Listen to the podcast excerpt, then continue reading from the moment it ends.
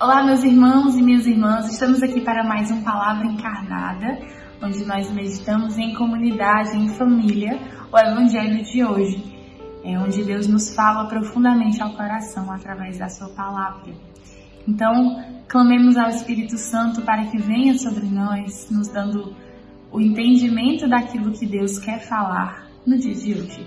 Em nome do Pai, do Filho e do Espírito Santo. Amém. Vinde, Espírito Santo, enchei os corações dos vossos fiéis e acendei neles o fogo do vosso amor. Enviai, Senhor, o vosso Espírito e tudo será criado e renovareis a face da terra. Oremos. Ó Deus que instruíste os corações dos vossos fiéis com a luz do Espírito Santo, fazei que apreciemos retamente todas as coisas, segundo o mesmo Espírito, e gozemos sempre de suas consolações. Por Cristo, Senhor nosso. Amém. Ave Maria, cheia de graça, o Senhor é convosco. Bendita sois vós entre as mulheres, bendito é o fruto do vosso ventre, Jesus. Santa Maria, Mãe de Deus, rogai por nós, pecadores, agora e na hora de nossa morte. Amém. Neste domingo, nós vamos ler o Evangelho que está em São Mateus, do capítulo 9, do versículo 36 até o versículo 8 do capítulo 10. Naquele tempo, vendo Jesus as multidões, compadeceu-se delas porque estavam cansadas e abatidas, como ovelhas que não têm pastor. Então disse a seus discípulos: A messe é grande, mas os trabalhadores são poucos. Pedi, pois, ao dono da messe que envie trabalhadores para a sua colheita. Jesus chamou os doze discípulos e deu-lhes poder para expulsarem os espíritos maus e para curarem todo tipo de doença e enfermidade. Estes são os nomes dos doze apóstolos. Primeiro Simão, chamado Pedro, e André, seu irmão. Tiago, filho de Zebedeu, e seu irmão João. Filipe e Bartolomeu. Tomé e Mateus, o cobrador de impostos. Tiago, filho de Alfeu e Tadeu. Simão, o Zelota e Judas Iscariotes, que foi o traidor de Jesus.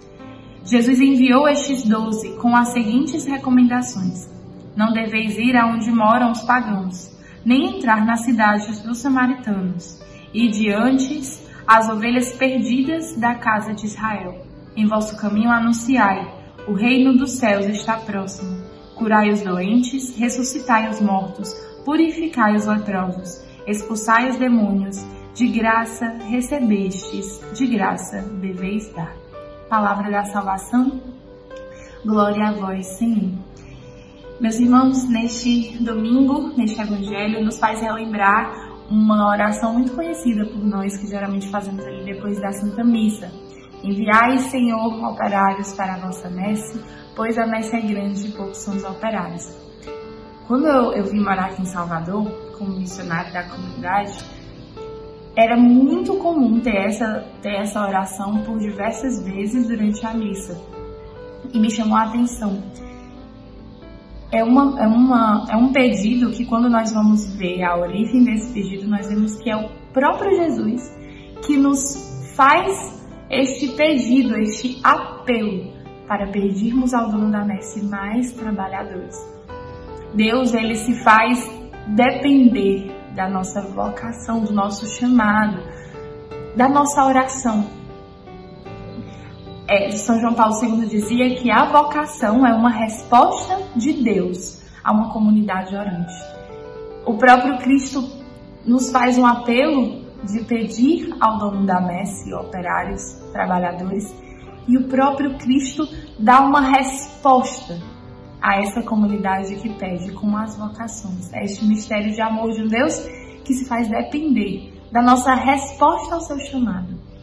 Meus irmãos, é, Deus, nesse chamado profundo que nos faz, também nos deixa na liberdade de correspondermos a esse chamado. Quando ele coloca Jesus ali, aquela lista de nomes, nos faz refletir que também tem um espaço para nós.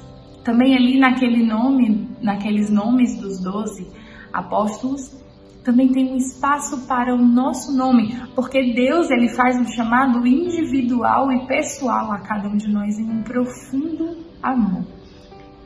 Ele se compadece daquela multidão que estava abatida, que estava cansada, Mas não é apenas um, um, um compadecer-se de uma afeição, de um. Enfim, mas de fato, Jesus olha para aquela multidão, se compadece, mas dá uma resposta concreta àquela multidão. Pastores. Pastores para levar aquele rebanho, porque as ovelhas, os animais mesmo, eles são tão frágeis e precisam ter ali os pastores a todo momento perto, a todo momento regendo aquelas ovelhas. E aí Jesus faz esse comparativo com aquela multidão abatida, cansada, como ovelhas sem pastor. Ou seja, ele, ele nos faz este apelo, este apelo. Ele nos chama pelo nome, mas nos deixa, nos deixa na liberdade de corresponder. Tanto é que dentre esses nomes dos apóstolos, sabemos que um deles escolheu não corresponder a esse chamado. Mas foi chamado. Judas, ele foi chamado, está aqui o nome dele. Cristo pensou em Judas, chamou por Judas pelo nome, mas nos deixa na liberdade de corresponder ou não a esse chamado. Mas sabemos que esse chamado, primeiramente, é um dom e por isso é tão forte quando o Evangelho termina dizendo que de graça recebestes, de graça deveis dar. Me lembro demais dos irmãos, né, que, e das irmãs das nossas casas de acolhimento, que falam quando testemunham daquilo que o Senhor fez nas suas vidas, sempre eles, eles falam essa frase com muita força. Eu estou dando aquilo que eu recebi de graça e quero dar também de graça.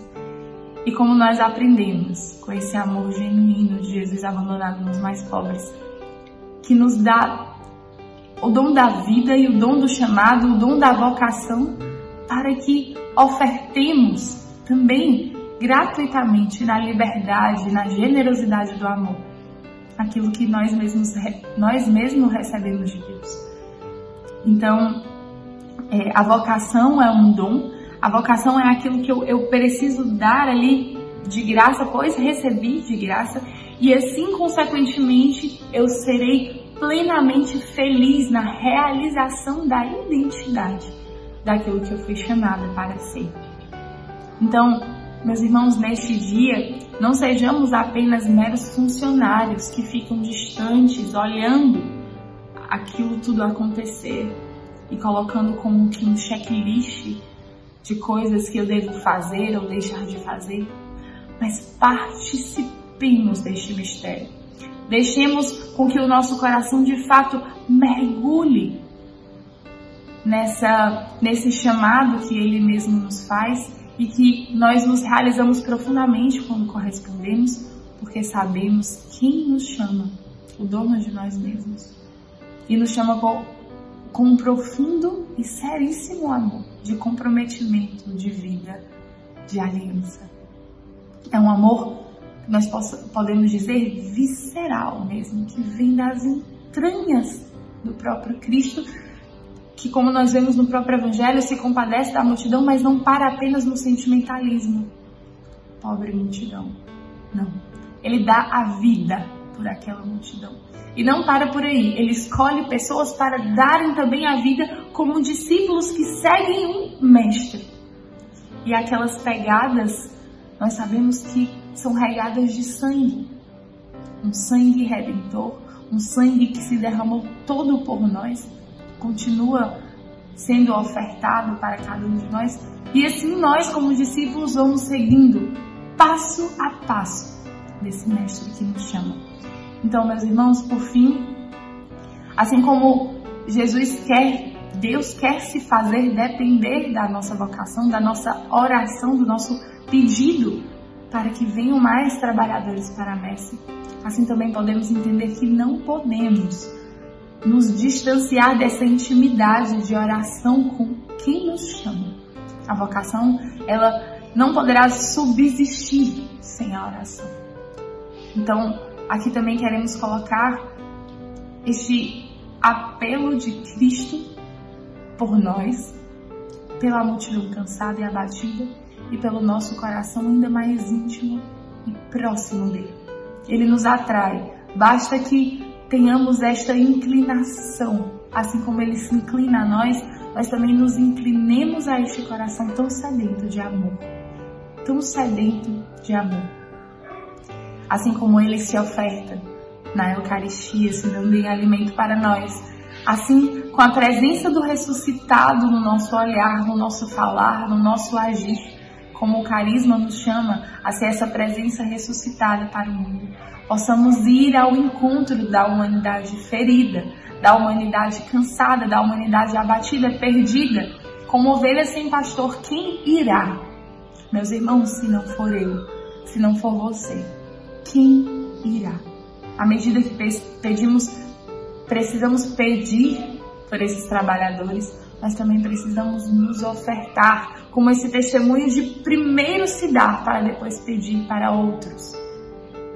Então, assim como Cristo se despoja uma quinosis inteira por cada um de nós e pela humanidade, nós também possamos nos colocar com o coração eucarístico que se despoja e que se entrega inteiramente para a humanidade que sente fome e sede, não de nós mesmos, mas de Cristo.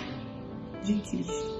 Jesus abandonado nos mais pobres nos ensine a este amor inteiro, a este amor que ao, mesmo tempo que se dá, nos completa nessa, nesse paradoxo de amor. Ave Maria, cheia de graça, o Senhor é convosco. Bendita sois vós entre as mulheres, e bendito é o fruto do vosso ventre, Jesus. Santa Maria, Mãe de Deus, rogai por nós, pecadores, agora e na hora de nossa morte. Amém.